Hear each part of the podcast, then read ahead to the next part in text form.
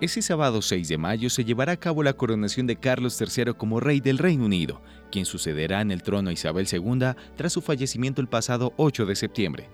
Esta ceremonia estará cargada de muchos símbolos. Uno de ellos es la piedra de Scone o la piedra del destino, que hace unos días salió de Escocia hacia Londres y que está lista en la abadía de Westminster para coronar a Carlos III.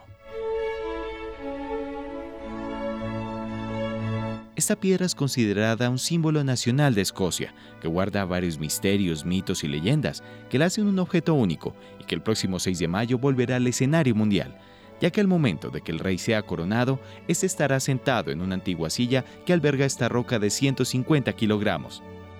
La piedra de guarda una serie de misterios y secretos, siendo un objeto que se ha utilizado por las coronaciones desde finales del siglo XVI y que desde 1953 volverá a ser protagonista.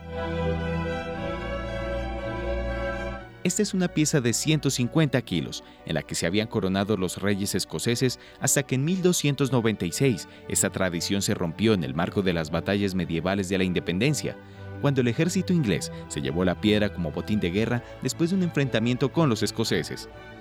El entonces príncipe de Gales, Carlos de Inglaterra, y su hermano el duque de York devolvieron en 1996 a los escoceses la piedra de Scone, también conocida como piedra del destino o de la coronación, el símbolo nacional de Escocia sobre la que durante siglos fueron coronados los reyes escoceses y que fue arrebatada por el rey Eduardo I al anexionar Escocia a Inglaterra en 1239.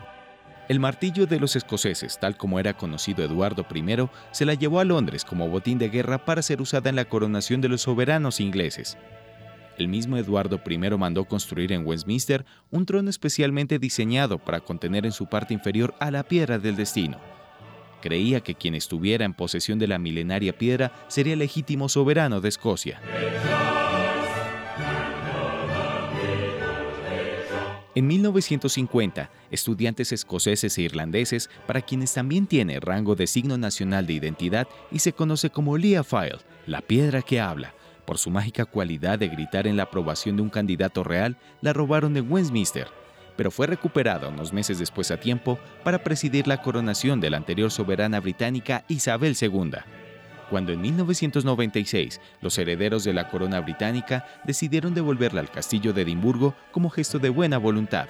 Ante el auge político del movimiento nacionalista escocés, pusieron la condición de que volviera a Londres para su uso en futuras coronaciones.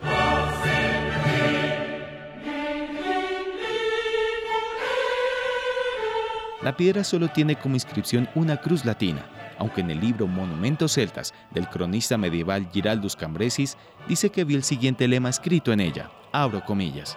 Si el destino es verdadero, luego los escoceses serán conocidos por haber sido reyes donde sus hombres se encuentran en esta piedra, cierro comillas. La leyenda cuenta que esta piedra se remonta a la época de Jacob, el nieto de Abraham, patriarca de las tres grandes religiones monoteístas, la cristiana, la islámica y la judía. La Biblia narra cómo Jacob tuvo un sueño profético en el que Yahvé le entregaba la tierra sobre la que estaba durmiendo y le prometía que tendría una progenie tan abundante como el polvo de la tierra.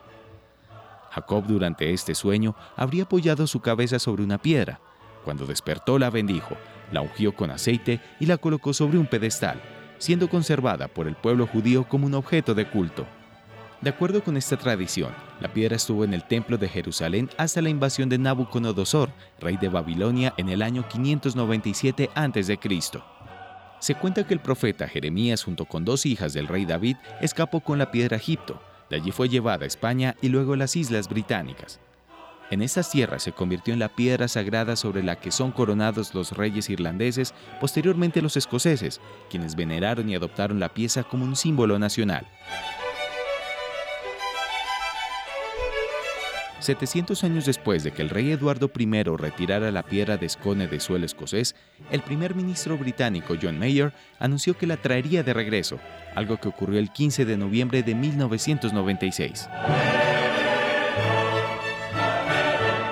La piedra reposa en el castillo de Edimburgo, aunque estará disponible para futuras ceremonias de coronación en la abadía de Westminster, como sucederá el próximo sábado 6 de mayo en la coronación de Carlos III.